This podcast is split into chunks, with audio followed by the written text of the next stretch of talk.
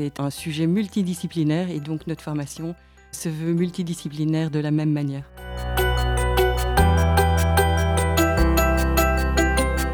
À l'ULB, on aime bien utiliser le terme de formation tout au long de la vie.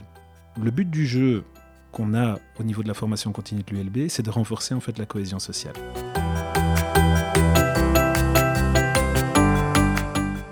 Bonjour à tous et toutes, c'est un plaisir de vous retrouver ce jour pour un Talk, cette fois dédié à la formation professionnelle et en particulier à la stratégie et au workplace management. Le terme workplace, que nous traduisons bien évidemment par environnement de travail, plus court en anglais, est d'ailleurs passé dans l'usage courant des professionnels. Acronyme, anglicisme, nous tenterons aussi de lever le voile sur tout ce jargon qui nous paraît des fois bien complexe. Nous allons parler entre autres d'une nouvelle initiative qui se déroulera dans le courant du deuxième trimestre 2022 et dans ce contexte, j'ai le plaisir d'accueillir nos deux invités qui en sont à l'origine, Claire Bonaventure et Pierre Artois. Claire est titulaire d'un master en architecture de la Cambre et d'un master en management de la Solvay Business School, spécialisé en workplace stratégie et plus particulièrement dans le développement de projets New Way of Working, ou NWO, acronyme régulièrement utilisé. Pierre est docteur en sciences politiques et sociales de l'Université libre de Bruxelles et dirige UC, le centre de formation continue de l'ULB pour les sciences humaines et sociales. Bonjour Claire, bonjour Pierre. Merci à vous deux d'avoir accepté notre invitation et merci en particulier à Pierre de nous accueillir sur le campus du Sol Bosch à Bruxelles pour cet enregistrement. Plutôt que de vous poser une question classique de présentation pour faire plus ample connaissance avec nos auditeurs et auditrices, j'ai un petit peu formulé la question différemment. Alors Claire, est-ce que tu as l'impression ou es-tu en ligne aujourd'hui avec tes rêves d'adolescent Un peu, beaucoup, passionnément, pas du tout? Je vais plutôt te répondre de plus en plus. Je fais de plus en plus de choses, de plus en plus de projets passionnants, de plus en plus de partenaires de qualité. J'ai vraiment, à mon avis, réussi à faire quelque chose de fidèle. Et donc l'adolescence, c'était déjà l'architecture pour toi Ah oui, j'ai commencé l'architecture très tôt. Ah ben voilà, en ligne avec tes rêves d'adolescente. Magnifique. Pierre, comment est-ce que résonne cette question pour toi? Difficilement. Je suis pas du tout aligné par rapport à ce que je voulais faire quand j'étais ado. Quand j'étais ado, je voulais être cuistot. J'en suis très très loin à l'heure actuelle. Je suis tombé à l'UNIF un peu par hasard. Je suis parti deux fois, je suis revenu deux fois, mais je ne le regrette pas et j'adore ce que je fais. Et mais pour faire des bonnes recettes, il faut aussi, à mon avis, pas mal d'ingrédients. Il y a des belles similitudes de compétences entre les deux métiers, effectivement. Super, mais merci beaucoup à vous deux de nous avoir partagé vos rêves d'adolescent et où vous en êtes par rapport à ça. J'aurais une petite question euh, pour toi, Pierre, au niveau formation professionnelle ou formation continue, puisque c'est la thématique de notre podcast. Est-ce que tu peux nous situer UCI par rapport à l'ULB et ce qu'est votre mission donc UCI, c'est le centre de formation continue pour les sciences humaines et sociales de l'ULB. À l'ULB, on aime bien utiliser le terme de formation tout au long de la vie. Pourquoi? Parce qu'il traduit en fait les évolutions sociétales actuelles où bah, on se forme continuellement tout au long de sa carrière, même avant d'y tomber, et même quand on en sort, on peut continuer à la pension. Le but du jeu qu'on a au niveau de la formation continue de l'ULB, c'est de renforcer en fait la cohésion sociale. Donc on travaille sur le transfert de savoir, de compétences au niveau de la société, mais ce à tous les niveaux. Renforcement de la compétitivité des organisations, mais aussi de l'employabilité des chercheurs d'emploi, avec des programmes en partenariat avec le Forum et Bruxelles Formation. Et bien entendu, ça permet de dynamiser la participation citoyenne aussi, être moteur de transformation sociale, etc. etc. Parfait, merci beaucoup. Mais je pense que c'est très intéressant parce qu'on ne situe pas toujours les différentes activités, différentes possibilités d'offres et de formation professionnelle. Merci beaucoup.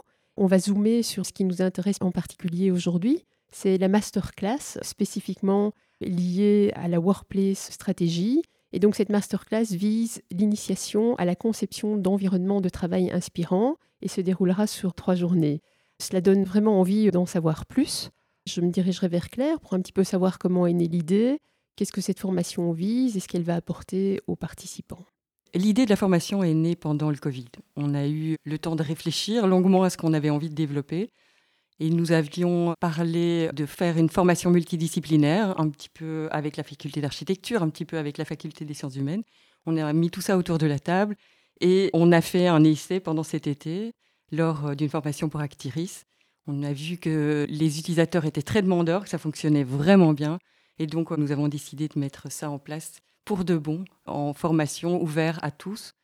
Donc la formation s'adresse vraiment à tous les profils. C'est vraiment le cœur du sujet, le cœur du sujet du développement de l'environnement de travail dans les organisations, dans les entreprises C'est un sujet multidisciplinaire et donc notre formation se veut multidisciplinaire de la même manière. Par ailleurs, ce qu'on souhaite aussi, c'est de faire vivre l'expérience. L'expérience au cœur d'une équipe de développement de projet avec les formations, les angles de vue, les objectifs différents de chacun, arriver à mettre en place un projet de nouvel environnement de travail au sens large qui convienne à tous. Nous voulons que ce soit une expérience vécue et pas trop théorique. Bien sûr, un support théorique est nécessaire, mais c'est le développement du projet qui va être le cœur de notre sujet. J'ai rencontré Claire grâce au doyen de la faculté d'architecture lors d'une réunion en ligne, ce qui nous a fait prendre conscience parce qu'on avait déjà travaillé pas mal de temps sur une formation en fait en workplace que finalement il fallait intégrer l'aspect digital workplace aussi dans cette formation. Ce qui a mis du temps à faire atterrir vu le contexte évidemment sanitaire de l'époque. Et en fait, c'est tout naturellement qu'on a monté la formation pour répondre aux besoins. Pourquoi? Parce qu'on a déjà des formations en design utilisateur. C'était le meilleur moyen aussi de faire correspondre les aspects, on va dire, de gestion spatiaux, domaine de l'architecture, domaine plus psychologique, domaine gestionnaire, domaine RH, etc. etc. De voir comment est-ce qu'on pouvait répondre aux besoins des organisations qui avaient une nécessité, en fait, de créer des parcours utilisateurs, collaborateurs, collaboratrices, pour mieux les impliquer, mieux les motiver, mieux les driver, créer des sentiments de sécurité psychologique. Et c'est là que Claire a réussi en fait à faire monter la mayonnaise. On va dire ça comme ça. Finalement, euh, l'initiative que vous êtes en train de mener rejoint fortement ce que WEX souhaite faire et dont c'est la mission, c'est de jeter les passerelles entre les différentes disciplines, puisque même pour la formation professionnelle, aujourd'hui, il est important de pouvoir collaborer avec différentes disciplines et votre formation reprend une vue holistique et permettra aussi de mettre en pratique le projet, donc vivre l'expérience, comme vous le dites, au cœur d'un groupe de développement d'environnement de travail. Donc ça veut dire qu'il y aura pas mal de collaboration avec différents angles de vue et probablement différents backgrounds, puisque la formation est ouverte à tous et toutes. Il n'y a pas de prérequis spécifiques. Moi, je dirais aussi qu'à l'heure actuelle et au cœur de la pandémie, parce qu'on est encore en pleine pandémie, nous vivons un peu les montagnes russes, on parle beaucoup du terme New Way of Work, qui est aussi spécialisé dans le domaine. Aujourd'hui, dans cette pandémie, on parle beaucoup de hybrid way of work. Au lieu de dire NWOW, je dirais HWOW. Est-ce que tu pourrais un petit peu nous en dire plus comme workplace stratégiste, expert de l'environnement de travail? Comment est-ce que toi tu situes l'un par rapport à l'autre? Parce que ça peut être intéressant aussi de voir comment on peut faire la distinction entre les deux et s'il y en a une, mais j'imagine qu'il y en a une. Je pense que la technologie va, ne va pas, prend une importance extraordinaire dans l'espace de travail l'espace de travail virtuel devient une réalité. Cependant, la technologie doit être au service de la fonction, comme l'espace est au service de la fonction, comme le cadre légal est au service de la fonction. Et je pense que c'est de cette manière que la technologie va réellement apporter quelque chose à l'entreprise. Je m'explique. Une formation se fait probablement beaucoup mieux en présentiel. Il ne sera pas question de privilégier la formation hybride. Pour autant, tout comme en entreprise, une réunion se fait particulièrement bien en présentiel et faire une réunion hybride pour une réunion hybride n'aurait pas de sens. Par contre, la technologie va nous permettre d'accorder nos agendas, d'organiser l'occupation des espaces, d'organiser l'expérience utilisateur, encore une fois, dans l'environnement de travail, chose que nous n'étions pas capables de faire simplement avec un fichier Excel. Tout comme le cadre légal nous a peut-être beaucoup freiné avec le télétravail, pour des questions de contrat RH ou d'assurance, c'était un jour de télétravail, un jour de travail en présentiel. Ça ne correspond pas à la réalité des besoins des personnes, ça ne correspond pas à la réalité des entreprises, particulièrement par exemple les entreprises qui travaillent en agile aujourd'hui. On voit bien que la saisonnalité est tout à fait aléatoire. Des semaines, les personnes doivent se voir tous les jours. Des semaines, les personnes ne doivent pas se voir. L'occupation de demain des bureaux et le digital va permettre d'être beaucoup plus proche du besoin des personnes, du besoin des organisations en permettant une planification dynamique de la présence, du télétravail, du travail en satellite. Donc la technologie ne doit pas être un sujet en soi, elle doit être un support. D'accord. Technologie comme moyen pour justement aborder le temps et l'espace différemment, pour être au service de l'humain au travail et le rendre efficace, avec du sens et de préférence heureux et ravi de pouvoir mener ses tâches au quotidien de manière sereine, la plus sereine possible.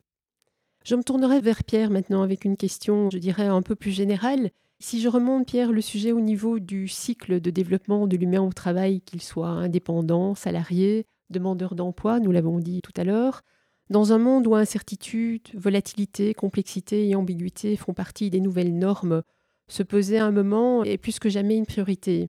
Moi-même, je me demande quelquefois si nous prenons suffisamment le temps au niveau individuel de se demander quelles compétences permettront de répondre aux exigences d'aujourd'hui et de demain sur le marché de l'emploi. Tu es bien placé pour nous donner un avis là-dessus. Est-ce que dans la période actuelle où se croisent les multiples mutations, tant le domaine professionnel qu'au niveau de la société en général, est-ce que l'on donne suffisamment priorité au renforcement, au développement de nouvelles compétences, tant au niveau individuel qu'à partir du monde de l'entreprise? Dis-nous. Je dirais oui. Quand on regarde les chiffres, bon, il y a de plus en plus de formations professionnelles, il y a de plus en plus de formations continues, mais elle est mal répartie. L'accès est vraiment non adéquat par rapport aux besoins de développement des compétences. Donc, grosso modo, les enquêtes montrent qu'il y a environ 40% de la population en âge de travailler qui participe à de la formation. Mais quand on affine, la part de formation formelle, c'est-à-dire qui est en accord payé par l'employeur ou qui octroie des certifications, pour le dire facilement, on tombe à 7% en Belgique, ce qui est très très peu par rapport aux besoins de compétences. Alors, Claire l'a dit, tout s'est accéléré les derniers temps. Certains parlent de nouvelle révolution industrielle en parlant de la révolution digitale. Peut-être. Ce qu'on constate, c'est que les métiers ont toujours évolué, ont toujours bougé. Si on regarde dans le rétroviseur sur les 100 dernières années, ben, un métier se forme, se transforme, se déforme. C'est juste que les choses s'accélèrent les derniers temps, d'où la raison aussi de monter cette masterclass. Le terme de workplace strategist n'est pas encore très présent dans les entreprises. Par contre, les gens du Facility comprennent bien qu'ils doivent intégrer, dépasser certaines notions qu'ils font actuellement et ben, ouvrir leurs horizons. D'où la nécessité, évidemment, de répondre à ce besoin de formation.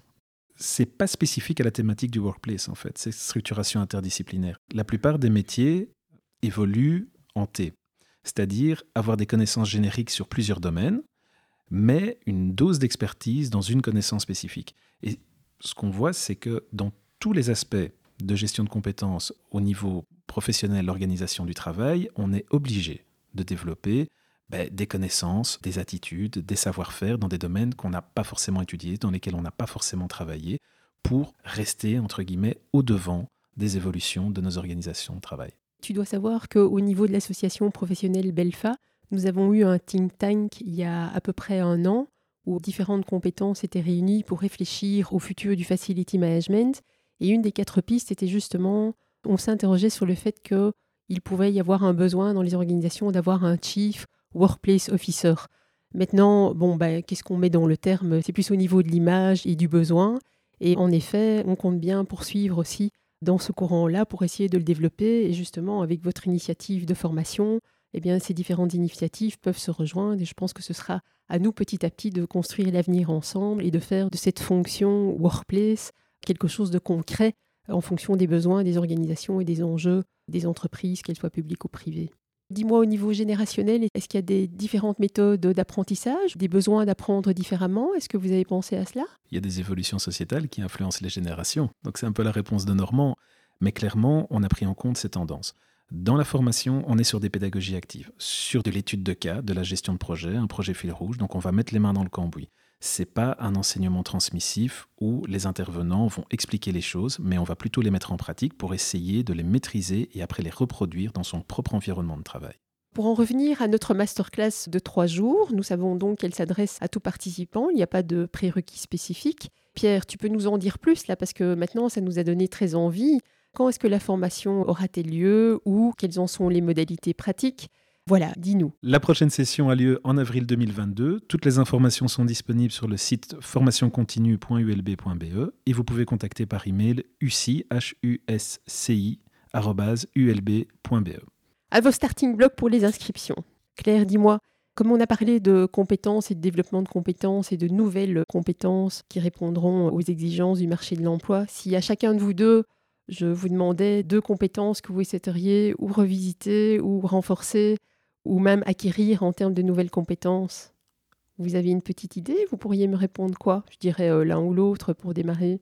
Sangara, je ne vais pas t'étonner, mais je vais prendre deux soft skills, ou plutôt deux essential skills. Le premier, éloquence et argumentation peut-être, pour essayer de parfaire cette technique qui devient de plus en plus nécessaire. Et le deuxième, je dirais gestion du stress.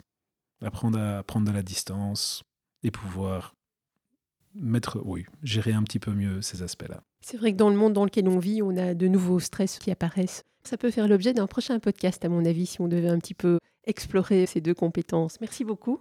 Et dis-moi, Claire, est-ce que tu as eu l'occasion d'y penser un peu aussi? Comment est-ce que ça résonne pour toi si tu avais deux compétences à développer ou, ou une nouvelle compétence à acquérir?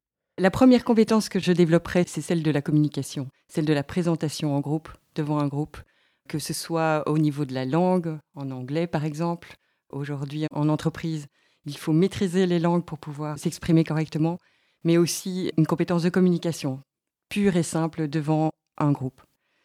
La deuxième compétence, j'irais la chercher beaucoup plus dans le fond, être capable de remettre le sujet en question, une compétence de type philosophie, de type sociologie, une compétence vraiment qui nous permette d'asseoir notre travail quotidien dans le contexte. Parfait, mais merci beaucoup. Quand on parle de compétences essentielles, c'est une nouvelle notion et ça peut être très intéressant à développer pour une de nos prochaines rencontres ou échanges.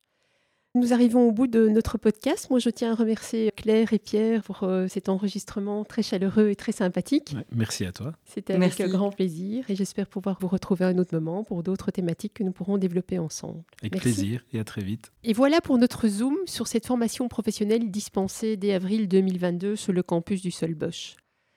Le rôle du courant WEX étant de vous informer et de partager les actualités liées aux évolutions de l'environnement de travail, j'ai aussi préparé pour vous un rapide tour d'horizon des formations disponibles sur la thématique stratégie et workplace management.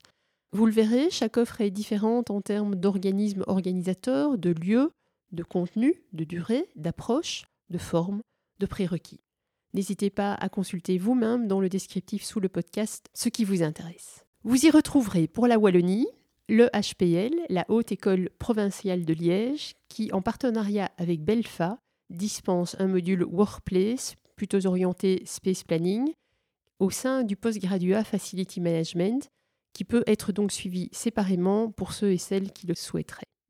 HEC Liège, pour l'école de gestion de l'Université de Liège. Il s'agit ici de la faculté d'économie et de management de l'Université de Liège.